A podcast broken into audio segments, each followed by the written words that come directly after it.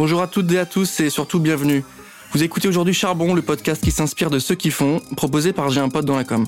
Dans Charbon, nous parlons inspiration, créativité, fougue, envie, travail, vision du monde, et tout ça sans bullshit, mais surtout avec beaucoup de bienveillance. Et aujourd'hui, j'ai le plaisir de recevoir dans ce nouvel épisode de Charbon Jean-Pierre Nadir. Salut Jean-Pierre. Bonjour. Alors Jean-Pierre, je rappelle que tu es fondateur de Fairmove, mais également de easyvoyage.com. Tu es un des investisseurs présents dans l'émission de M6 Qui veut devenir mon associé. Donc on va revenir ensemble, si tu le veux bien, sur ton parcours entrepreneurial, tes envies, tes projets. Tu vas nous expliquer euh, pourquoi tu es venu dans cette émission, justement, comment tu fais pour investir jusqu'à 300 000 euros en 10 minutes comme ça en direct à la télé. Tu vas nous expliquer tout ça.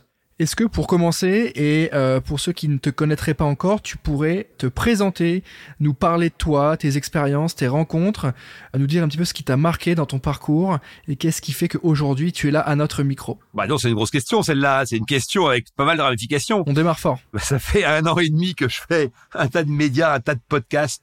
Donc euh, je pense que la plupart des gens maintenant me connaissent et je dis pas ça en fait pour faire le malin du tout. C'est que moi je crois beaucoup en la com, donc euh, et donc j'en fais beaucoup. Et donc, je passe mon temps à expliquer à la fois euh, d'où je viens, euh, parfois où je vais, et avec qui et pour faire quoi.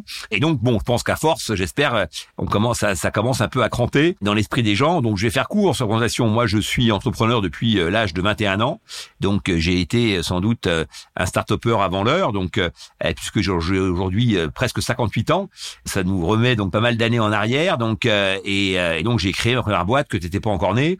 Et dans une époque où la création d'entreprise n'était pas vu comme aujourd'hui comme quelque chose d'héroïque, mais euh, plutôt comme étant donc euh, la démonstration qu'en fait personne n'avait envie de t'embaucher et que donc tu avais créé ta boîte un peu par défaut. Et au-delà de ça, donc euh, il fallait tout le temps expliquer, démontrer, justifier auprès de, de, de, de l'ensemble de la communauté, que ce soit les fournisseurs, les banquiers. Donc par exemple, cas concret, je l'ai expliqué le jour sur RTL. moi, pendant des années, je, dis, je mentais, je disais que j'avais 28 ans parce que dès que je disais que j'avais 21 ans, en fait, les gens faisaient un blocage immédiatement en disant mais ce type, il a aucune compétence, donc il a aucune chance euh, d'y arriver. Voilà.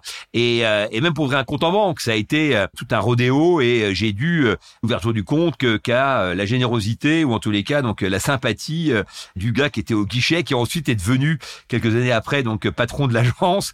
Et donc on était hyper potes et c'est lui en fait qui a bidouillé un peu mon dossier pour que je puisse ouvrir mon compte. Je l'ai même pas découvert, hein, je demandais rien, juste le fait, le fait d'avoir un compte, un compte ouvert, pour déjà donc pouvoir déposer mon capital et ensuite donc euh, avoir euh, avoir un cabis. Donc tout ça a été extrêmement long. C'était des parcours euh, qui aujourd'hui apparaîtraient comme comme déconnants parce que ça, ça, va tellement vite. Il y a une telle facilité, il y a une telle envie. Voilà, en 10 minutes c'est ouvert. Euh, voilà, moi j'ai connu une époque qui était beaucoup plus compliquée et, et donc je suis admiratif et émerveillé de voir que le monde a beaucoup évolué. Voilà. Et donc j'ai commencé donc par la restauration d'abord en entreprise, puis après donc à domicile. C'est-à-dire que d'abord j'ai j'ai inventé plus ou moins donc Uber Eats. C'est-à-dire que j'ai été voir des restaurants à Levallois, Perret et je leur ai dit vous faites rien le midi, on va livrer les boîtes de Neuilly qui elles par contre ont pas de cantine. Et euh, tous les restos sont blindés donc euh, on va faire le pont. Et donc euh, j'ai brillamment développé cette idée avec un copain qui faisait les livraisons, un autre copain qui prenait les commandes. Et donc l'exécution a été pas mauvaise au début. Puis après quand c'est quand ça commençait à devenir un peu plus conséquent en termes de volume, on a commencé à patiner un peu. Et donc là je me suis dit bon c'est trop lourd pour nous, on n'a pas les ronds, qu'est-ce qu'on pourrait faire où on maîtrise le sujet et où on pourrait livrer à la fois le midi et le soir. Bon, et j'en suis arrivé à la pizza et j'ai créé la première entreprise de livraison de pizza à domicile en Europe qui s'appelle Miss Pizza, enfin qui s'appelait Miss Pizza. J'ai eu deux centres et en parallèle de quoi j'avais rencontré Robert Laffont qui avait lancé le magazine Entreprendre et euh, je m'étais associé avec lui, c'est-à-dire que euh, je lui ai apporté euh, une proposition donc de de force de frappe personnelle donc pour un salaire extrêmement modeste en contrepartie de quoi donc j'avais rapidement les actions et donc même si j'étais pas très futé, j'avais compris quelques mécanismes. Je me suis retrouvé au bout de deux ans avec 15% du magazine Entreprendre. J'ai vendu la boîte de pizza qui n'était plus toute seule à ce moment-là puisque était arrivé euh, Spizza 30 donc qui, euh, pour euh, vous donner quelques idées de, de, de métriques, donc mettait un million de francs à l'époque par centre, quand moi j'avais mis 50 000 euros, 50 000 francs, pardon. Donc le combat a été évidemment assez inégal. Et donc j'ai compris assez vite que faire du capitalisme en fait sans capitaux, c'était un problème quoi, et qu'il fallait effectivement donc euh, essayer de faire des business un peu à ta mesure. Et donc deux ans avec Robert Laffont, je quitte Robert, donc j'ai 15% donc d'entreprendre et je, je, je cède mes titres et je me retrouve avec un million de francs donc pas mal d'argent, donc à 23 ans, et avec ça, donc j'ai créé un magazine de voyage autour duquel j'ai créé donc Voyager Magazine autour duquel j'ai créé un groupe de presse dédié aux loisirs, puisque j'ai fait le magazine Partir, mais après j'ai fait Cuisine du bout du monde, puis la cuisine, j'ai attaqué cuisiner, cuisine de saison, et puis après j'ai fait le sport avec un magazine magnifique qui était le Géo du sport, Sport Magazine, et puis un autre magazine aussi magnifique dédié à la mer, mer et océan. Bref, j'avais un groupe de presse loisirs, je suis rentré dans les 15 premiers groupes de presse magazine français en ayant euh, autofinancé en grande partie mon développement avec mon petit million là donc euh, et puis euh, j'ai créé une agence photo parce que je produisais beaucoup, donc je venais dans 40 pays et productions, voilà, etc., etc. Et donc au bout de 10 ans, j'ai cédé un peu à genoux euh, physiquement parce que je, je faisais beaucoup de choses tout seul et donc je compensais pas mal de faiblesses de la boîte donc par mon énergie euh, l'énergie étant en général le capital des pauvres hein, tu vois donc euh, mais sauf que l'énergie c'est un peu comme dirait Jean Covici donc l'énergie fossile quoi ça s'épuise à un moment donné et donc à la fin j'étais lessivé complet mais j'ai réussi à, à, céder quand même le groupe à un autre groupe qui s'appelait Aguesso qui lui faisait côté sud côté ouest donc qui a été revendu ensuite à l'Express Bref, je suis resté un an avec euh, avec eux. Je leur ai proposé de créer un portail donc euh, internet sur le voyage le fameux Easy Voyage. Alors à l'époque, j'avais pas le nom, mais donc là, on est en 99. Hein, donc euh, moi, j'ai connu Internet à partir de 96, puisque mon agence photo faisait que j'ai changé des, documents. Euh, alors c'était très long, ça faisait, on attendait toute la nuit, mais, mais à la fin, on récupérait quand même ou on expédiait donc des documents. Et je me suis dit, ce truc-là, donc ça va révolutionner euh, complètement le business. Il y avait déjà eu donc un premier coup de sommation avec le Minitel hein, et avec des boîtes qui étaient du voyage, qui étaient nées du Minitel, comme 3615 des Griffes Tour, qui était une star de, de l'époque, était le deuxième ou troisième euh, site donc euh, Minitel en termes de connexion. Et donc, euh, parce que le voyage a toujours été un acteur important dans cette optique de digitalisation, je me suis dit, ça va continuer, le web a tout changé, et je me suis intéressé au web, alors avec des connaissances assez limitées, puisque déjà j'ai un niveau d'anglais qui est assez faible. Ensuite, donc, bah, à l'époque, justement, il n'y avait pas l'internet, donc pour l'accès à l'info était quand même plus compliqué. mais voilà, je me suis intéressé au sujet, j'ai commencé à rencontrer des gens qui eux s'y connaissaient beaucoup plus que moi, et ça c'est un bon moyen effectivement donc d'apprendre c'est d'avoir des potes qui sont meilleurs que toi. Voilà. Et donc euh, j'ai développé donc ce portail. On a avec deux associés qui était un portail euh, non marchand. Non marchand. Qui faisait pas de transactions. Du tout. Donc Easy Voyage, c'était vraiment donc la l'idée de dire euh, les marchands pensent que euh, Internet va leur permettre de, de, communiquer directement avec leurs clients. Et moi, j'ai tout de suite pensé qu'on allait créer de nouveaux intermédiaires. Alors si j'avais été très fort, j'aurais créé Google. Si j'avais été pas mauvais, j'aurais fait TripAdvisor. Bon, moi, comme un gland, donc j'ai fait un site où j'ai créé moi-même les contenus, donc avec les coûts qui vont avec. Et puis de l'autre côté, donc par contre, là où j'étais malin, c'est que j'ai fait un comparateur de prix.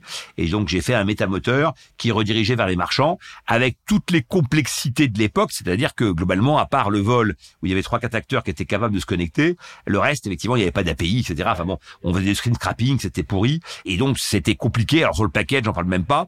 Euh, voilà, mais en fait j'ai réussi à contourner ces différentes difficultés progressivement. Donc là on est en 2000 quand je me lance et à partir de 2004 en fait donc on commence à gagner de l'argent de manière conséquente. On développe ensuite plusieurs pays, on fait deux trois LBO. Enfin bon, voilà, on a été un des acteurs importants du web français en tous les cas donc dans ces années-là puisque j'ai pesé jusqu'à 10% des ventes de billets d'avion euh, sur internet donc euh, voilà on avait un poids très significatif on a fait après l'Angleterre l'Espagne l'Italie l'Allemagne bon à un niveau euh, plus modeste et ensuite de quoi en fait j'ai pas été très bon parce que j'ai mal géré donc cette position. J'avais une position de force très forte que j'ai mal monnayée quand les quand les Américains sont arrivés, Kayak a été qui a été racheté donc par euh, par Booking, Trivago qui a été racheté par Expedia. Ils ont tous mis beaucoup d'argent en télé, mais avec des montants considérables. Hein. Kayak c'est plus d'un million d'euros, donc c'était plus d'un million d'euros par an, mais c'est peut-être encore aujourd'hui donc 10 millions. On voit beaucoup les spots de Kayak. Et donc cette capacité comme ça donc euh, à marteler, tu vois, tue un peu le match. C'est-à-dire que au début, moi, je me suis dit, euh, ils feront ça six mois, ils feront ça un an, ils feront ça un an et demi. C'est 20 ans, 20 ans que les mecs balancent la purée. Et donc quand ils ont, ils ont voulu me racheter on a mal mal géré, je pense, la partie. Ensuite, j'ai commencé à être décroissant. Et donc, quand tu es dans un secteur de croissance euh, et que tu décrois, eh ben, c'est compliqué à gérer. Et donc, j'ai trouvé finalement un deal avec le groupe Webedia qui m'a permis de m'adosser à un bassin d'audience que ce qui avait beaucoup changé, c'était l'accès à l'audience. Quoi. Google lance ses moteurs, euh, mes concurrents sont rachetés par mes propres euh, marchands, mais donc mes, mes, mes, clients. Les euh, clients en question se regroupent entre eux, donc Opodo, GoVoyage, eDream ne font plus qu'un, eBookers, donc Expedia, pareil, Hotel.com. De l'autre côté, donc on a les Italiens qui rachètent Last Minute, et donc on se retrouve avec trois, quatre groupes seulement en face de nous, avec un le poids sur le paysage a marché. complètement changé. Ouais, avec un marché sur lequel on est moins fort. Eux sont plus gros, nous on est plus petits. Euh, ils sont que trois ou quatre, donc pour comparer, bah, il faut bien avoir des gens à comparer. Et donc c'est, ils ont commencé à dicter leurs conditions plus que je ne dictais les miennes. Et ce qui avait changé, c'était l'accès à l'audience. Voilà, parce que Google donc euh, avait décrété que ces web services allaient prendre le dessus et que et, et que, et que la Commission européenne, euh, je pense, est toujours en train d'étudier le sujet. Donc on verra un jour si on sort quelque chose de ça.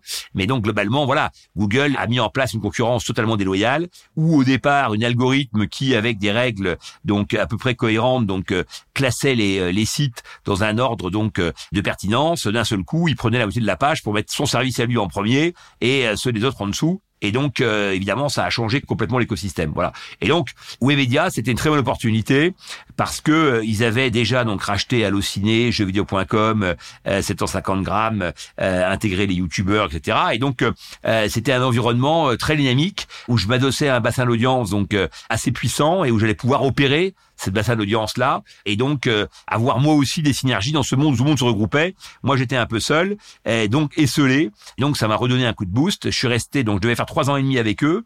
Finalement, j'ai fait quatre ans et demi parce qu'ils m'ont trouvé sympathique, ils m'ont demandé de faire un an de plus. Et, donc, euh, euh, fort de cette année de, plus, ça m'a amené à mars 2020. Voilà, et en mars 2020, je suis parti avec de l'argent, euh, de de l'expertise, donc euh, et un réseau, et ce qui était la première fois de ma vie où ça m'arrivait de réunir les trois, parce que j'avais déjà eu de l'argent, j'avais déjà euh, euh, j'avais déjà de l'expertise, j'avais déjà eu du temps et j'avais du réseau, mais j'avais jamais eu les quatre en même temps. Voilà, et donc ça, ça, ça a été une force puisque euh, mars 2020, bah, c'est le Covid, donc je me retrouve en Bretagne dans ma maison euh, à, à réfléchir à la suite, et très vite, en fait, je me dis moi de toute façon, je suis entrepreneur, je peux effectivement prendre des participations dans des, dans des startups, mais c'est pas ça ma vocation. Ma vocation, moi, c'est de faire. Et donc, comment je fais? Comment je, je me remets dans le jeu Pour faire quoi Avec quel objectif, etc. Et c'est comme ça que j'arrive à faire Move.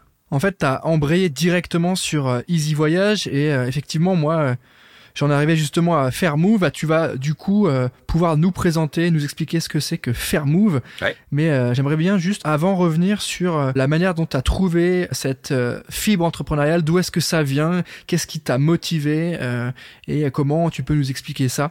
Est-ce que ça a toujours été présent en toi? Est-ce que tu as toujours su que tu voulais faire ça? Est-ce que tu as toujours su que tu allais être ton propre patron? Est-ce que euh, tu savais déjà que tu allais investir, prendre des parts dans des sociétés? Ou c'est arrivé euh, comme ça, euh, en évoluant, en rencontrant des gens? Donc, euh, est-ce que tu peux nous expliquer? Moi, encore une fois, je le dis tout le temps, ma, ma culture du business, donc euh, c'est la lecture des bouquins de Solitaire. Donc, euh, donc, moi, je, je, je, je, connaissais absolument rien au business. J'ai fait une école de pub parce que j'avais vu ces gars-là à la télé. Et parce que je sentais que j'étais un peu de ce moule-là. Voilà, je me reconnaissais un peu là dans ce type de parcours. C'est un gars qui avait, euh, qui était pharmacien, qui avait fait le tour du monde en deux chevaux, qui, euh, euh, qui était bronzé toute l'année, qui faisait des petits slogans et t'expliquait qu'avec ça, donc il gagnait sa vie. Et voilà, et moi je me suis dit, mais moi aussi, je suis drôle, je sais faire des slogans, et donc il n'y a pas de raison que j'y arrive pas. Et donc je suis venu à Paris, j'ai fait l'école de pub, alors j'y connaissais strictement rien. Mais bon, ceci dit, avant j'avais fait sport études hand, j'avais jamais joué de ma vie au hand. Voilà, et donc je, moi j'ai toujours été dans cette logique de me dire à un moment donné. Tiens, euh, voilà, je sens le coup et et donc je me donne les moyens de tenter de tenter ma chance, quoi. Voilà. Et donc euh, et comme je y mets beaucoup d'énergie, fois d'avoir toujours le talent qui va avec, eh bien euh, finalement je finis par y arriver, quoi. Je suis une sorte de déchant effectivement donc euh, du business, quoi. Ah, mais du coup, en fait, la boucle est, est bouclée parce que euh, justement, c'est Jacques Seguela euh, qui a inauguré le Ah, premier bon épisode de Charbon, notre podcast. Et donc, tu arrives juste derrière. donc voilà, il t'a emboîté le pas. Ah, écoute, je lui ai emboîté le pas, je lui ai emboîté le pas et je, j'ai, je lui dois beaucoup parce que effectivement, son premier bouquin, donc euh, ne dites pas à ma mère que euh, que je suis dans la pub et me crois pianiste dans un bordel, c'était très détonnant pour l'époque. Voilà, et moi ça m'avait beaucoup plu. Donc euh, pour répondre à ta question, j'ai toujours su que j'étais que j'avais un potentiel. Très vite, en fait, je me suis rendu compte que j'avais un potentiel important, à la fois intellectuel et relationnel, surtout. Voilà, c'est encore. Et donc, euh, j'ai, tu moi, je faisais beaucoup de stops quand j'étais jeune. Donc, euh, à partir de je sais pas quel âge, 13, 14 ans, j'ai fait beaucoup de stops. À 16 ans, je suis parti tout seul en, en, en Irlande, euh, un tour de l'Irlande en stop, en passant par, par l'Angleterre. Et donc, euh, alors je parlais quatre mots d'anglais. Voilà, j'ai traversé toute la France plein de fois en stop, etc. Et donc, le stop, en fait, c'est c'est vraiment l'école de la vie parce que d'abord, ça a une dimension sociologique énorme. C'est-à-dire que tu es dans des voitures avec des gens qui ont une vie, qui te livrent en général, puisque s'ils prennent des gens en stop, c'est pour communiquer, et donc ils te racontent leur vie. Bon, et donc tu tu tu t'apprends plein de choses sur les gens. Et comme je dis souvent, donc finalement le business, c'est de la sociologie avec une calculette. Et donc très vite, j'ai capté comme ça les choses. J'ai senti que je m'intéressais aux gens, voilà, je posais plein de questions, etc. Et et donc ça leur plaisait, et que j'avais une forme de petit charisme qui plaisait aux gens et qui me permettait donc d'avoir quelques avantages. Quand j'étais étudiant au Resto U, j'avais toujours du rab. Les cantiniens m'adoraient et donc elles me mettaient de côté des trucs, etc. Et quand je faisais du stop, les gens ils me déposaient un peu plus loin, ils faisaient un effort pour me déposer au bon carrefour. Certains m'invitaient chez eux, donc à dormir, à manger, etc. Et donc euh, voilà, j'ai très vite senti que j'avais les moyens de sortir de mon environnement, qui était un environnement donc euh, provincial, parce que j'habitais Châtelain, donc une petite ville en Bretagne, qui était un environnement donc euh, plutôt un télo avec ma mère, mais sinon plutôt pauvre sur le plan effectivement donc du blé, donc riche sur le plan des idées et pauvre sur le plan du blé. Mais globalement, j'ai pas eu à me plaindre parce qu'en fait, je pense que il y a plusieurs types d'héritage. Et donc, on met toujours en avant l'héritage financier. Et donc, les gens qui se plaignent et pleurnichent en disant, et moi, j'avais pas d'argent, etc. Bon, bah, ok, ça, c'est le premier truc. Mais enfin, après, il y a un héritage aussi, donc, euh, culturel. Donc, euh, qui, moi, de ce point de vue, ma mère était très, très intelligente et très cultivée. Et donc, j'ai bénéficié tout de suite, donc, d'ouverture très forte. D'ailleurs, une grosse partie des livres dont je parle que je n'ai pas lu, c'est parce que je, on a fait des résumés. Donc, euh, et, et, et donc, le, le, cet héritage-là est très fort. Après, il y a l'héritage relationnel. Celui-là, il était assez faible puis après, enfin, il y a l'héritage affectif, et celui-là a été extrêmement fort, parce que moi, dans ma famille, j'ai toujours été euh, très chéri, parce que mes parents étaient divorcés, euh, mes oncles, euh, ma mère avait quatre frères, donc mes, oncles, s'occupaient beaucoup de moi, et donc, et donc voilà, à l'école, j'étais un peu la vedette du, du, du truc, et donc j'ai été porté aussi par cette énergie positive. Voilà. Oui, tu as su déceler aussi ce qui aurait pu ne pas être euh, dans le cas ces petits signaux faibles chez toi qui pouvaient être euh, bah, des pivots de paramètres, des variables qui pourraient t'aider à atteindre des objectifs ou au moins les trouver en chemin. Ouais, alors j'en avais pas d'objectif, hein. c'est-à-dire qu'en fait, je me disais, euh, voilà, je suis un type malin, très vite, tu vois, je me suis dit ça, je suis un type malin. Je me nourrissais donc encore une fois donc des livres, j'avais lu sur la route de Kerouac, donc je me disais voilà, s'évader, etc. Ma mère était fan de Jacques Brel, et donc on écoutait beaucoup Brel, et notamment j'avais lu des, les interviews, les fameuses interviews de Brel où il dit voilà, l'homme, lui, il veut aller voir au-delà de la colline, etc. Et donc moi, je me, je m'inscrivais complètement dans cette, euh, dans cette démarche-là. Donc j'avais envie de voir, euh, j'avais envie de voir ailleurs ce qui se passait. J'avais envie de, de connaître le monde en me disant, euh, voilà, je peux pas avoir qu'une petite vision des choses en restant dans un, au même endroit toute ma vie. Et donc, faut que j'aille voir ailleurs ce qui se passe. Et je sentais que j'avais un destin quelque part. J'ignorais complètement où. J'ai pris la route pour aller à sa rencontre. Ok, et ensuite, on en arrive à ce que tu fais dès les années 2000 donc les années internet sur ses premiers business. Enfin, on n'arrive pas tout de suite. Hein. On arrive au fait que donc je fais cette école de pub en fait euh, sur lequel donc, logiquement j'aurais même pas lui être pris. Donc euh, c'est le SP. Hein. Euh, ouais, le SP exactement.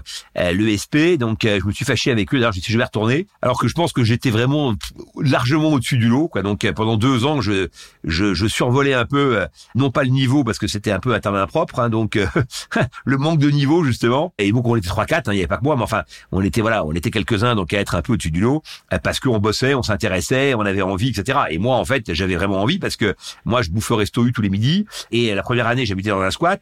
Euh, voilà, moi, j'étais pas dans une logique de confort comme euh, certains de mes camarades qui venaient en bagnole, qui bouffaient à la brasserie tous les midis. Euh, voilà, moi, j'avais une nécessité à réussir. Voilà, j'étais poussé, nécessité fait loi, hein, comme on dit. Donc, euh, poussé, j'étais poussé à la réussite ou en tous les cas à m'en sortir. Voilà. Et en plus, je payais l'école.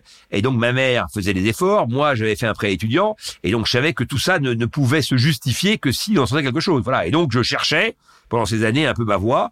Le premier truc que j'ai fait très très sympa, c'est que la première année, donc je devais partir comme géo au Club Med, et euh, finalement donc je suis rattrapé par une opération euh, montée par la Sopa de Nestlé, une agence de com pour le compte de Sopa de Nestlé, donc euh, qui montait une équipe pour le Tour de France cycliste. Et donc on était dans la caravane publicitaire. Et moi, un, j'ai été, j'ai été pris pour ce truc-là. Deux, au bout d'une matinée, donc le mec qui dirigeait ça, pas l'agence, mais le, la caravane voulait me virer, me trouvait insolent, etc. Et donc, euh, va voir le patron. Le patron lui dit, écoute, pour l'instant, euh, on n'a pas le choix, on part ce soir, etc. Donc, on regarde le gars. C'est un gros équipage. On avait dix camions, trois bagnoles. Euh, donc, on était, on était deux par camion, par, par bagnole. Donc, tu vois, donc on était une trentaine en tout, donc sur l'opération, et que des mecs de mon école et des filles de mon école. On était un mec, une nana par, par, par camion. Et puis, donc, on part très tard, donc euh, on arrive à 4 heures du matin à Vannes, on nettoie les camions et tout, après on dort 2-3 heures et puis, et puis on, repart donc pour attaquer le tour. Et le soir, on avait un podium et on, anime, on faisait de l'animation. Donc euh, il y avait le fameux gars qui peut me blairer, était animateur, et nous on avait chacun des fonctions. Alors moi je devais par exemple surveiller les camions, voilà, les filles amenaient les lots, enfin bon voilà. Et le gars en fait fait une petite erreur donc au petit déjeuner donc il dit euh, et il dit ah mais Benavadji parce que donc mon nom complet c'est Jean-Pierre Nadir Benavadji donc il me dit mais Benavadji donc euh, t'es du coin toi parce que moi j'avais fait sport études à Lorient. Je dis ouais je suis pas de très loin. Il dit bah tiens ce soir comme t'es tu fais le mariole tout le temps tu vas lancer l'animation Bon, je dis OK. Et donc le soir, j'ai lancé l'animation. Le problème, c'est qu'après, j'ai plus jamais lâché le micro et je suis devenu animateur de, donc de l'équipe. Et le gars après, il gardait les camions.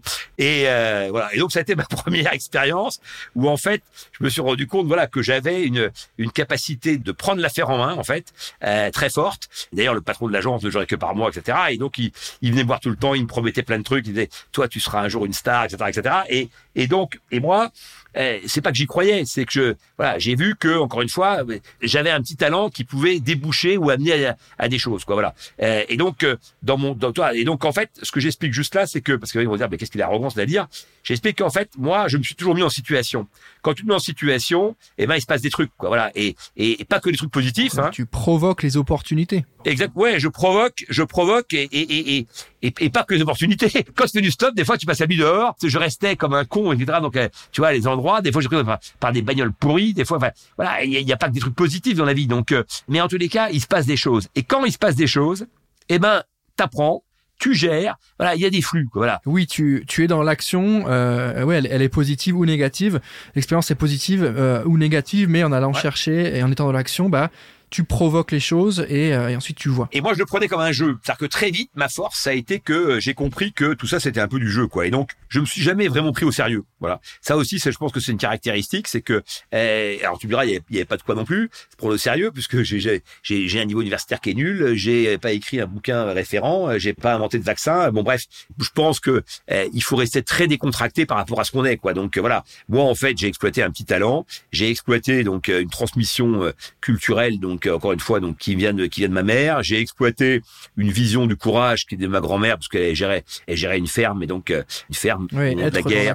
et voilà, c'est ça. Charbonner est exactement donc le terme qu'on peut qu'on peut employer. Donc euh, bravo. Donc euh, moi j'aime beaucoup ce mot. Je sais pas si les gens le connaissent, mais dans tous les cas donc charbonner. Moi j'ai toujours charbonné, voilà. Et j'ai toujours été à la mine puisque les deux donc sont un peu liés. C'est deux versions différentes. Donc descendre à la mine. Et d'ailleurs ça renvoie tout ça aussi, si tu veux, comme moi, je vois comment bossait ma grand-mère, je vois la vie qu'elle a eue, etc. Très franchement, si tu veux, je vois pas comment je pourrais me plaindre, quoi. Donc, euh, donc quand c'est dur, etc. Je me dis, mais euh, l'époque qu'on vit est quand même formidable par rapport, effectivement, donc à tout ce qui s'est passé, donc euh, la génération d'avant et encore pire celle d'avant, quoi. La, la génération de l'après-guerre, donc ils ont quand même eu une jeunesse assez tronquée, quoi. Même si après il y a une glorieuse qui arrive et qui rattrape le coup, mais au début, voilà, il y, y, a rien, il se passe pas grand-chose, etc. Et donc aujourd'hui, on voilà, on vit une époque encore une fois donc formidable et il faut en prendre la mesure. Donc du coup, j'enchaîne un petit peu euh, pour que tu nous parles de euh, justement Easy Voyage et euh, que tu puisses nous expliquer pour ceux qui ne connaîtraient pas ce que c'est que Fairmove. Donc c'est une plateforme sur laquelle tu apprends aux gens à partir mieux en voyage, à voyager mieux. Enfin, j'apprends, c'est-à-dire que Ouais, ouais. Oui, tu donnes des ressources. Ouais, j'évangélise un peu les consciences, même si je me fais défoncer par tous les intégristes du climat qui effectivement considère que prendre l'avion, de toute façon, donc c'est déjà donc en soi condamnable. Euh, le problème, c'est de sauver l'humanité. Et dans cette logique de sauver l'humanité et donc de créer un monde apaisé, eh bien, euh, il y a deux enjeux. Il y a un enjeu qui sont les populations et il y a un enjeu qui est le climat. Or, en fait, on ne considère que le climat au mépris de tout le reste. Et donc, quand on nous dit que le climat, 2 degrés de plus, euh, il va y avoir des terres submergées, il va y avoir des, de, de, de la transhumance en masse, mais elle existait cette transhumance. Ça n'a jamais à personne que porte de la Villette. Donc, il y a des gens qui vivent dans le temps de Quechua et qui ont pour seul objectif donc euh, euh, d'essayer de gagner 3 euros ou 10 euros ou 20 euros par jour en faisant du Uber Eats avec un vélo de la mairie de Paris quoi et que et que ces gars-là donc euh, concrètement ils ont bravé les océans à la nage certains pour arriver jusqu'ici parce qu'il y avait rien à faire chez eux la réalité de du rien à faire chez eux est, et ce déséquilibre mondial où en fait depuis 50 ans on a, on a cessé effectivement donc de sortir de l'emploi en fait de la corbeille donc du possible mondial au profit donc évidemment de l'industrialisation et de la machine ce qui a abouti à quoi? Bah, Ce qui a abouti à moins 50% d'emplois dans le monde dans le domaine de l'agriculture, par exemple, qui est en général l'un des leviers des pays en voie de développement. Euh, ce qui a abouti à ce que chaque année le manufacturier, donc c'est 3 à 4% donc d'emplois en moins, puisque les machines font tout. Et donc ça c'est un drame parce qu'il y a 3 milliards de gens qui vivent avec très peu de ressources, 2 milliards qui, qui sont euh, sous le seuil de pauvreté avec moins de 2 dollars par jour. Et donc c'est quoi la promesse qu'on fait à ces gens-là. Qu'est-ce qu'on propose aux Malgaches, aux Sénégalais, aux Égyptiens. C'est quoi la promesse qu'on a pour eux? C'est juste leur dire, nous on prend plus l'avion parce qu'on considère qu'effectivement il y a un problème de climat et vous avez qu'à crever la gueule ouverte, c'est pas notre problème? Bah, je, ça marche pas ce monde-là. Et, ça crée quoi? D'accord, bah ça crée effectivement donc le c'est pire que tout, c'est que non seulement ils vont pas crever la gueule ouverte parce qu'ils vont entraîner avec eux. Donc le terrorisme mondial, qu'est-ce qu'ils font les gars quand ils attaquent un pays? Le premier qu'ils font, c'est qu'ils tuent des touristes parce qu'en tuant les touristes, ils tuent la pompe à alimenter donc le pays économiquement et surtout à échanger parce que il y a évidemment le partage et l'immersion donc c'est un élément extrêmement fondamental donc des grands équilibres du monde. Et donc moi mon projet pour le monde, c'est de dire qu'il y a des pays qui ont un potentiel touristique important et qu'il faut développer ce potentiel pour que les pays riches donnent de l'argent par ce biais aux pays pauvres. Et que c'est pas de la charité, c'est eux qui s'en sortent par eux-mêmes, par leur force de travail et que ça permet à plein de gens de, de s'épanouir et de s'élever par le travail. Parce que le travail c'est noble quoi, le travail c'est beau et il y a des générations de gens qui se sont élevés par le travail et qui ont sorti leur famille de l'ornière et qui ont permis effectivement à leur famille de vivre dignement parce qu'effectivement donc euh, ils avaient un travail. Et donc moi je dis que le tourisme c'est la solution. Pourquoi? Parce que le tourisme justement dans ces pays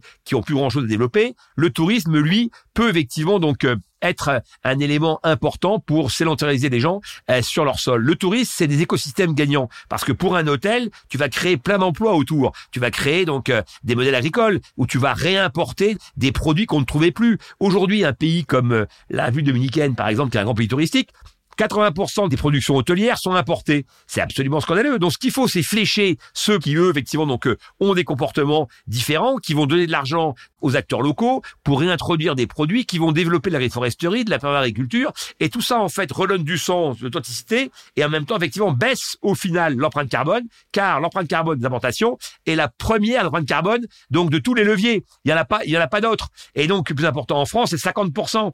Donc, on nous explique que l'avion, effectivement, qui fait 2,8% d'empreinte carbone, c'est pire, c'est le pire du pire du pire, c'est une erreur fondamentale. Qu'on dise il faut décarboner l'aérien, qu'on dise il faut développer les biocarburants, qu'on dise il faut supprimer les vols qui servent à rien, qu'on dise il y a une partie effectivement donc du tourisme qui est un tourisme donc euh, inutile, etc. Très bien, on peut tout prendre en considération, mais en tous les cas qu'on jette le bébé avec l'eau du bain, c'est une erreur fondamentale. Et donc fort de ça, j'ai dit je vais créer un site pour orienter ceux qui sont au milieu. D'un côté, 10% de décroissants qui sont avec les bombes rouges là et qui vont taguer les portes des musées et des euh, et euh, parfois les tableaux et qui ont l'impression qu'en faisant ça, ils ont fait un acte absolument formidable. Mais cette énergie-là, comme dirait ma grand-mère, c'est dommage de la gâcher quoi. Que, que l'énergie gâchée, il faudrait la mettre au service d'une bonne cause, qui serait d'aller creuser les puits en Afrique par exemple. De l'autre côté, il y a 20% donc de gens qui sont, euh, j'appelle des Trumpistes et qui eux s'en foutent ou des bolsonaristes et qui eux se foutent de tout et qui considèrent que seule la croissance économique est leur petite personne important. Et au milieu, il y a 70% de consommateurs qui, eux, cherchent des vraies solutions et qui disent, mais moi,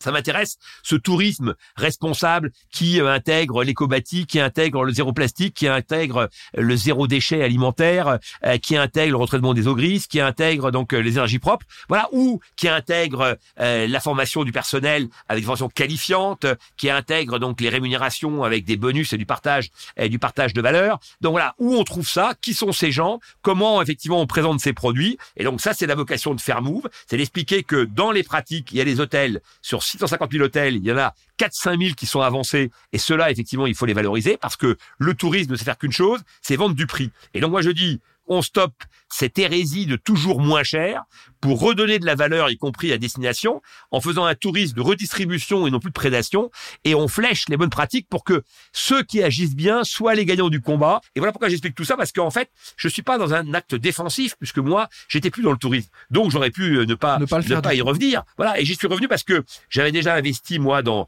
dans le rétrofit, par exemple, une boîte qui a déposé le bilan, malheureusement, Carwatt. On a équipé, on a transformé les, les véhicules, le bagage euh, d'Air France, donc, euh, sur le tarmac, Orly et Roissy, par exemple. on a fait des 4x4 en Afrique, en Tanzanie. On est, on était, on était assez avancé malheureusement. Donc c'est, des gros capex et donc euh, on n'avait pas assez de fric, on n'a pas réussi à enlever. Le Covid nous a mis un petit coup. Puis on n'a pas été très bon parce que quand, quand tu, quand tu foires, donc euh, il y a toujours une part de responsabilité qui t'appartient évidemment. Quand je dis on, moi j'étais pas directement impliqué, mais enfin n'empêche que j'étais dedans, donc euh, je dis on. En tous les cas, donc j'avais commencé moi à investir déjà. J'ai investi dans, Jungle, une ferme verticale, donc la plus grande d'Europe, là qui a levé 42 millions il y a un an et demi. Donc je m'intéresse à ces sujets, voilà. Et, et je me suis dit mais où finalement je peux être le plus utile Ou en fait je vais avoir le levier de réinvention le plus fort. Elle me dit, mais finalement, c'est le tourisme. Parce que le tourisme, il touche à tous les domaines. L'hôtellerie, la restauration, les activités culture. Et on pourrait effectivement donc en développer plein. Le transport, effectivement, encore une fois, l'éco-bâti, donc les énergies, etc. Et donc, euh, voilà, la biodiversité. euh, et le tourisme, en plus, a une nécessité à préserver son lieu de travail. Or, son lieu de travail, c'est la nature. Son lieu de travail, c'est le beau. Le tourisme se nourrit du beau. Personne se déplace pour aller voir du moche. Donc, le tourisme, par essence, doit préserver le monde. Récompense le travail. Il récompense ceux qui le font. Voilà. Ok, bah écoute, le pitch est vraiment complet, vraiment développé. Euh, c'est pas un élévateur pitch, mais euh, au moins euh, on sait d'où ça vient, on sait pourquoi. J'avais trois questions, mais finalement t'as répondu à ces mêmes questions sans que je te les pose. Du coup, Encore, euh, mais c'est je suis ça me bon. permet d'enchaîner. Ah, mais voilà, c'est pour ça. Je pense que t'avais lu euh, sur mes fiches. hein, donc, euh. du coup, on a parlé de Fairmove, du pourquoi, du comment, de l'origine. Déjà, c'était le tourisme, ton domaine. hein, tu nous l'expliques. Tu expliques euh, que tu accompagnes, tu aides ces 70% de consommateurs à voyager mieux, comme tu le disais, euh, lorsqu'ils sont dans la recherche du développement pour eux, mais aussi pour la destination qu'ils vont aller visiter.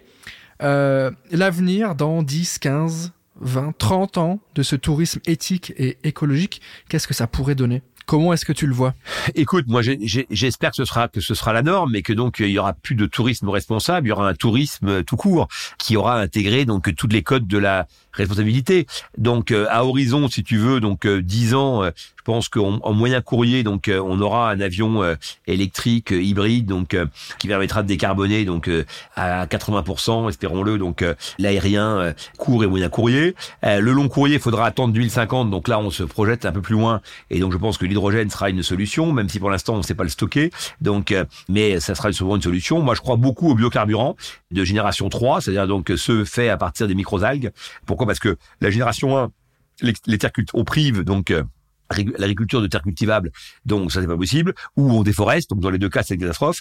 Euh, la biomasse, donc qui est le deuxième, où, euh, où les, les, les huiles usées, etc., donc les déchets en gros, c'est euh, en quantité extrêmement euh, euh, limitée, et donc aujourd'hui, donc euh, euh, on, on pourrait produire que 1% grosso modo des besoins. Donc reste euh, à trouver un, un environnement avant l'hydrogène, donc euh, euh, qui nous permettrait donc de produire des biocarburants euh, en quantité, et donc les microalgues pourraient être une solution puisque maintenant on s'est monté des fermes, donc les produire et Total donc a investi euh, fortement, on s'est cultivé, re- récolté, etc. Ensuite, euh, évidemment tout ça consomme de l'énergie, donc si on pouvait le faire avec de l'hydrogène vert basé effectivement donc sur du photovoltaïque donc euh, et, euh, et du maritime, euh, on aurait on, on, on aurait une alchimie euh, presque parfaite. Et donc moi je crois à ça, moi je crois à la techno, non pas pour se disculper de notre consommation immédiate, parce que je pense que le tourisme responsable commence par des touristes responsables, et que donc moi je crois beaucoup aux éco-gestes et qu'on doit montrer l'exemple, et que euh, par exemple un kilo de bagages donc euh, par par siège donc euh, et par an, c'est euh, euh, 50 tonnes donc euh, de carburant. Tu vois donc euh, donc chaque acte individuel a une conséquence très forte. Et donc moi je suis pour que les gens se régulent. Par exemple, je suis pour supprimer des vols de Ryanair qui servent strictement à rien pour des week-ends en avion à 39 euros. Et je pense que c'est une hérésie, euh, une hérésie euh, totale, totale et complète. Aller se bourrer la gueule donc euh, à Glasgow euh, parce qu'il y a un vol Limoges donc euh, Glasgow donc euh, à 39 euros. Euh, c'est pas pour aller à Glasgow. Alors on va dire oui mais ça développe l'économie de Glasgow. Bah non parce que ceux de Glasgow ils sont venus à Limoges. C'est pour ça d'ailleurs que, que la région sponsorise et donc ils boivent des bières eux à Limoges. Et donc globalement c'est la somme nulle quoi. Tu vois? Et donc à moins que les Écossais boivent plus que nous, auquel cas donc Limoges gagne un peu quelques bières de plus. Mais bon globalement tout ça effectivement donc euh, est complètement débile. Et donc en plus ces destinations vont se développer beaucoup à base de trains. Espérons-le si la SNCF faisait moins de grève donc et qu'on avait un rail qui est de meilleure qualité, on aurait peut-être l'occasion effectivement de s'en apercevoir parce qu'on n'arrête pas de nous parler du train et de nous dire euh, ils ont supprimé les trains de nuit, ils ont fait ci, ils ont fait ça, etc. Mais globalement c'est parce que aussi il n'y avait pas de clients et puis c'est de l'autre côté parce que le service pas toujours donc à la hauteur aussi de ce qu'on voudrait qu'il soit. Et donc euh, euh, là encore il faut que chacun balaye devant sa porte. Je veux dire que quand la SNCF fait grève, c'est des milliers de gens donc euh, qui prennent l'avion ou qui se ou qui prennent des bagnoles. Et donc ça tout le monde s'en fout. Et là on parle plus de la pollution et du CO2 quoi. Donc donc la réalité c'est que à un moment donné, chacun effectivement doit être comptable de ses de ses propres postures. Et moi, la mienne, elle consiste déjà donc à dire il faut prendre des vols directs, 15% d'empreinte carbone en moins, même quand c'est plus cher. Et, oui, c'est plus cher les vols directs, mais en même temps, effectivement, donc ça pollue moins. Donc 15%. Il faut prendre des compagnies aériennes qui font de l'écopilotage. Euh, ça peut ça peut peser encore pour 10 ou 15% d'empreinte carbone en moins. faut prendre des avions, des compagnies aériennes qui ont des avions neufs. C'est 20 à 25% d'empreinte carbone en moins.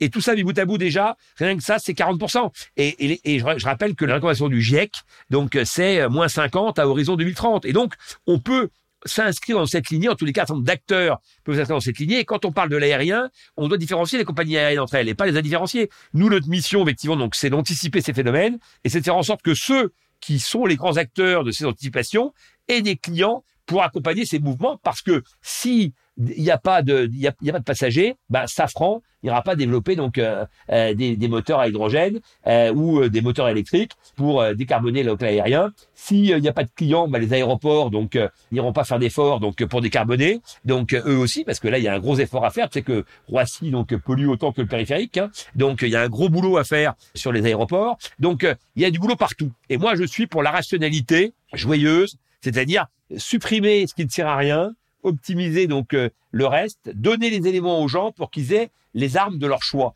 Et quand tu sais qu'un vol direct, c'est 15% par en moins, et qu'il y a 50 euros d'écart sur le prix, eh peut-être que tu payes les 50 euros en te disant, c'est bon pour la planète. Voilà. Et le jour où tu prends les décisions en te disant, c'est bon pour la planète, eh ben déjà, c'est un vrai début de réalité différente par rapport à tous ceux qui s'en foutent et qui continuent à consommer comme avant. Tu as commencé à l'évoquer en parlant de euh, participation, d'investissement. Du coup, ça m'amène à la question logique hein, de l'émission d'M6, qui veut être mon associé? Est-ce que tu peux nous dire pourquoi tu as choisi de rejoindre cette émission? Qu'est-ce qui t'a plu? Qu'est-ce qui t'a motivé? Je rappelle que tu es membre du jury, donc tu vas euh, être investisseur. Euh, tu vas proposer de l'argent en échange de parts dans des projets auxquels tu crois. D'où ça vient? Je pense que c'est un mélange de plein de choses. Il y a une part d'ego. Forcément, je pense que quand tu fais de la télé, de toute façon, tu peux pas dire que t'as pas une satisfaction à avoir ta gueule à la télé, et ça te donne un petit supplément euh, d'âme euh, quand tu te euh, personnel, tu vois, et, donc en tout cas de considération pour ta personne, voilà.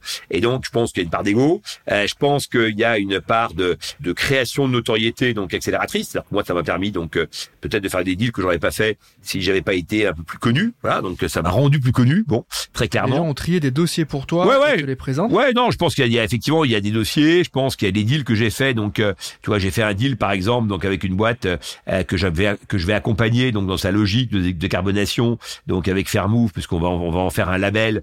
Et bah, typiquement, ils m'ont connu par euh, qui veut m'associer. Je pense que voilà, j'ai des prises de parole qui sont assez fortes et qui sont euh, crédibilisé, légitimisé par cette émission, donc euh, valorisé donc euh, par par l'émission par l'émission en question. Ensuite donc on apprend plein de trucs. C'est-à-dire que bah euh, sur 44 cas cette année, moi j'en ai fait 41.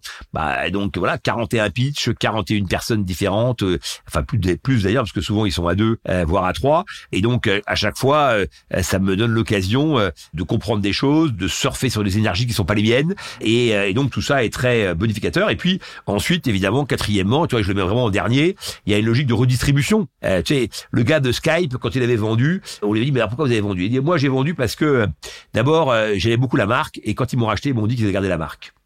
Et ensuite, euh, j'aimais beaucoup l'équipe et quand ils m'ont, ils m'ont racheté, ils m'ont dit qu'ils allaient garder l'équipe. Et puis après, ils m'ont filé 2 milliards. Voilà. Bon, eh ben moi, je, je pense que c'est un peu la même chose dans l'ordre des crescendo. Tu vois, donc euh, la position personnelle, effectivement, donc euh, de, enfin de, de redistribution. Ça, c'est le truc qu'on met toujours en avant parce qu'évidemment, c'est flatteur, donc et c'est valorisant. Euh, donc ça en fait partie, mais c'est pas forcément l'élément moteur. Voilà. Donc euh, voilà les quatre raisons pour lesquelles je fais cette émission. Ok, alors moi j'ai deux questions euh, qui viennent quand je t'écoute.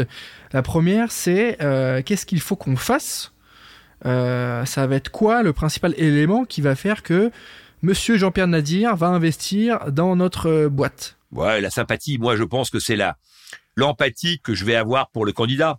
Donc, et je parle pas d'empathie bienveillante pour, euh, comme dirait mon ami Bourbon, donc euh, en disant euh, vous les bienveillants. Donc, moi, c'est la détermination du mec qui est en face. Voilà, c'est-à-dire que quand t'es déterminé, t'es déterminant. Voilà, et quand t'es convaincu, t'es convaincant. Et il y a des gens en fait, ils sont pas assez convaincus pour te convaincre. Il y a des gens, ils sont pas assez déterminés pour t'amener, pour t'embarquer avec eux. Je vais donner un exemple sur cette troisième saison, parce que moi j'ai fait la 2 et la 3, donc dans le premier épisode de cette troisième donc saison, donc il y a le fameux donc Julien euh, est en burn-out, euh, sa boîte ouais, est, avec ses sacs à dos. voilà, sa boîte est au tapis, etc. Il y a eu des ouvertures pendant l'émission. Il y a une première ouverture qui était celle de l'archevêque qui a dit euh, je vais pff, ah je suis embêté, je voudrais bien te faire une offre mais elle va être indécente. Parce que la valorisation était bien supérieure à ce que Elle va être indécente. Moi je m'arrête là.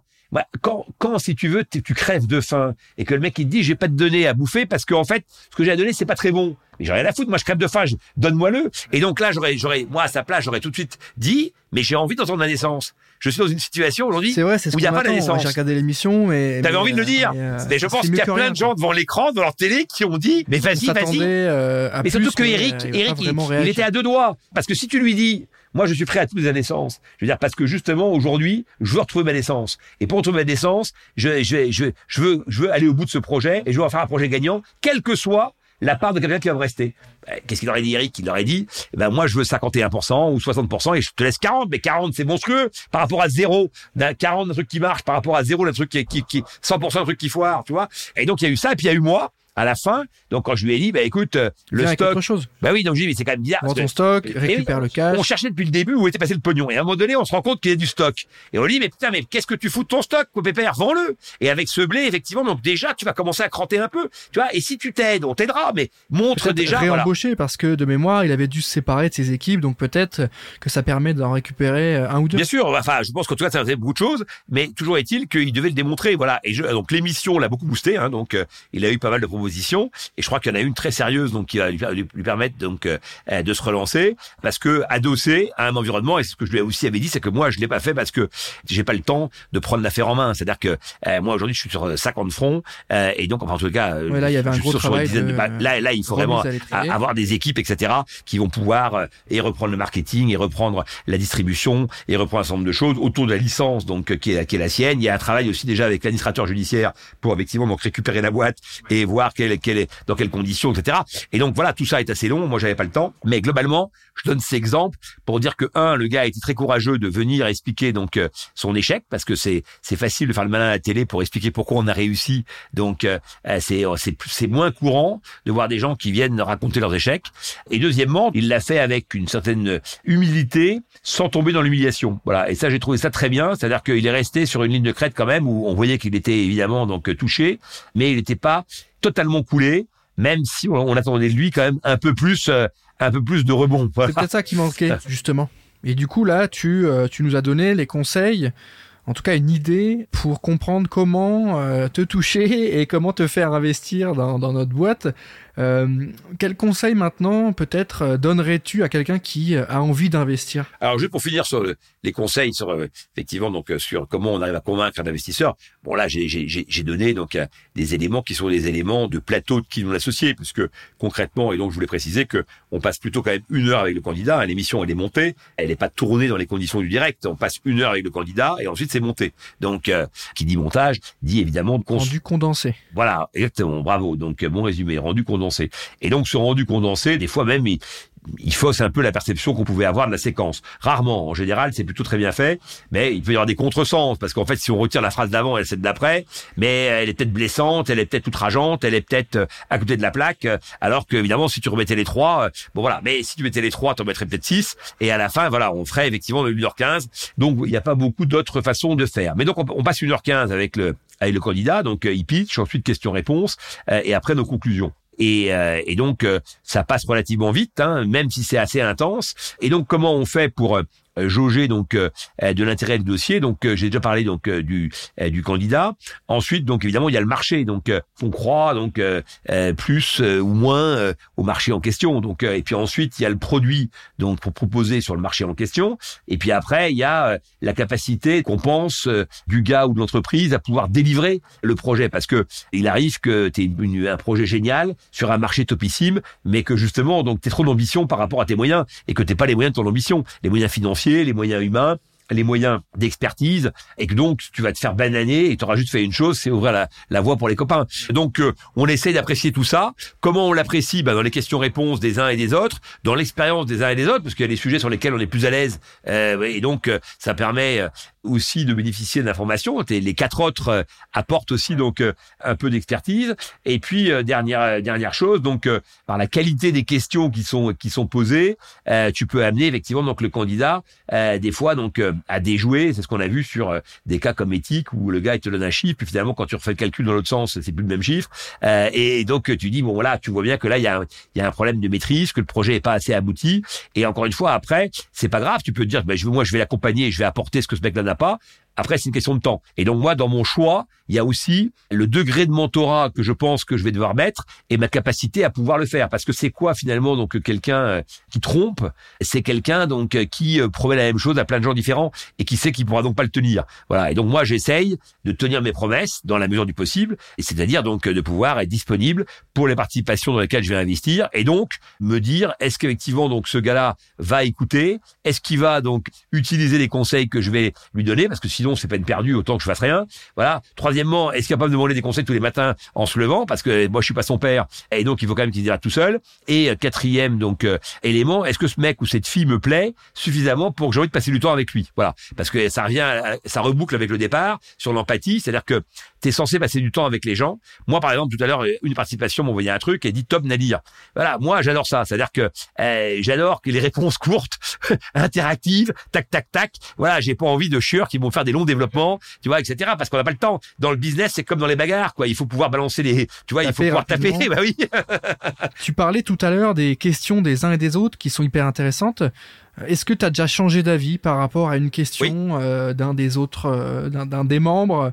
Est-ce que ça t'a déjà fait réfléchir, changer d'avis? J'ai déjà, j'ai dit, je l'ai dit à Delphine, j'ai déjà effectivement donc euh, reconsidéré un dossier? Ouais, reconsidéré ma position euh, par par rapport à un truc qu'elle avait dit que j'ai après moi redéveloppé parce que évidemment c'est itératif, on s'appuie l'un sur l'autre, etc. Et donc que j'ai redéveloppé et finalement en redéveloppant, je suis arrivé à la conclusion que c'était pas si con mon truc et que donc je je j'avais peut-être intérêt effectivement donc à faire une offre indécente, on va dire l'archevêque, euh, mais une offre une offre tout de même.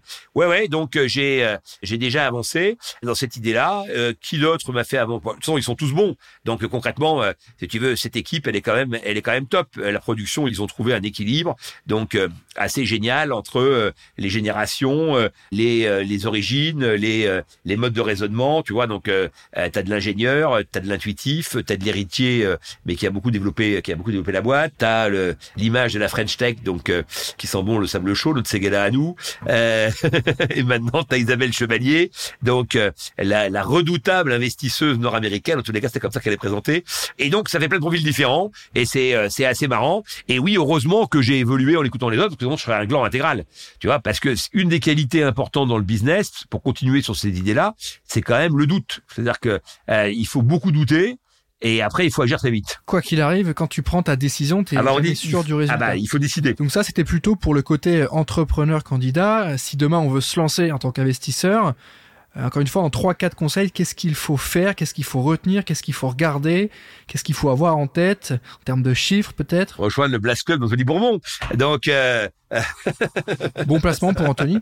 Non, mais oui, mais pourquoi pas? Je veux dire que, euh, voilà, si on aime Bourbon aussi... Non, mais là, du coup, on remet un peu les clés dans les mains d'Anthony ce qui n'est pas un, un, mauvais choix peut-être? C'est-à-dire qu'il va, il va t'expliquer pourquoi il fait des choses, et donc, j'imagine, hein, donc euh, je suis pas dans le bass club, mais j'imagine qu'il va le faire, et donc, euh, et donc du coup, ça vulgarise, donc, euh, et ça permet d'avoir un niveau d'information, voilà, sur tout seul, et puis surtout, si tu veux, t'aurais jamais eu le deal flow, donc il y a plusieurs paramètres, donc voilà, donc moi, je vais faire la même chose avec Fairmove Investissement, donc je, je, je crée Fairmove Investissement dans une, dans une logique de club deal également, donc avec une thèse d'investissement qui va être d'accompagner des startups qui vont avoir un impact sur l'écosystème du tourisme dans toutes les dimensions que j'ai exposées, exposé tout à l'heure. C'est quelqu'un qui ferait euh, de l'agriforesterie m'intéresse, quelqu'un qui euh, va inventer un nouveau système de toile de jute de tente euh, biodégradable m'intéresse, quelqu'un qui va faire des climats hauts donc qui ne produisent pas de CO2 m'intéresse, quelqu'un qui va développer du rétrofit spécifique pour les 4x4 en Afrique m'intéresse, même si j'ai déjà pris une branlée sur ce secteur-là, donc je suis peut-être prêt à y retourner. Défriché, donc il y a plus. Ouais, mais, maintenant je m'y connais un peu en tous les cas, donc le spectre sera assez large, mais avec effectivement donc un, un point quand même de ralliement qui sera toujours donc d'avoir une, répercussion sur le monde du voyage. Pourquoi? Parce que un, c'est là que je m'y connais le plus, et donc si des gens veulent investir avec moi, bah, ils ont plutôt intérêt à m'écouter sur un domaine où je m'y connais. Et deuxièmement, donc euh, c'est là que j'ai le plus de synergie à disposition, et à la fois entre les startups que je vais dans lesquelles j'investis, et également donc grâce à Fairmove, et puis au-delà de ça de mon réseau euh, historique. Et donc euh, ma capacité accélératrice, elle est beaucoup plus forte dans ce domaine-là. Et donc moi, je voilà, je veux rester dans un domaine où encore une fois, je pense que je peux apporter au-delà de l'argent du mentorat, de la vision, voilà, et des relations. Écoute, merci, c'est hyper clair, c'est hyper intéressant. Euh, on a parlé pendant cet épisode euh, de la notion de charbon. Oui. Je te cache pas que c'est important pour nous parce que c'est le nom de ce podcast. Donc il va falloir que je te pose la fameuse question euh, inhérente à ce format. Qu'est-ce qui, selon toi, pourrait définir le terme de charbonner. Qu'est-ce que ça veut dire pour toi aller au charbon?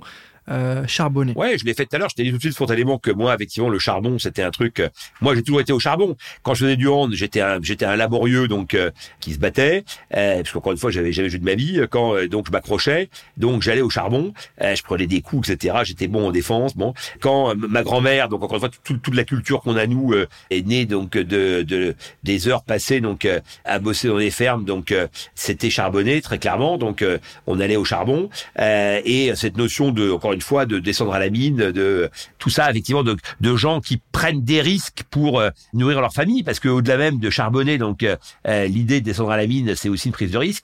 Je trouve que ce, ce terme qui est un peu désuet, hein, donc parce que vous avez là pris un, un terme qui est pas très millénial, hein, donc d'aller d'aller au charbon fait partie des expressions françaises, donc qui qui sont très parlantes et qui sont porteuses en fait d'un héritage. Voilà, et je trouve que ce terme est absolument génial parce que on comprend bien de quoi il retourne et ça donne un coup de projecteur à tous ces gens qui ont, euh, grâce à qui on est là maintenant euh, et qui eux effectivement donc euh, ont transpiré bien plus que nous. Écoute Jean-Pierre, c'est une très belle manière de clôturer cet épisode. Merci à toi. On arrive à la fin de cet épisode de Charbon. Merci beaucoup d'avoir pris le temps de répondre à toutes mes questions. Merci d'avoir pris le temps de venir nous voir.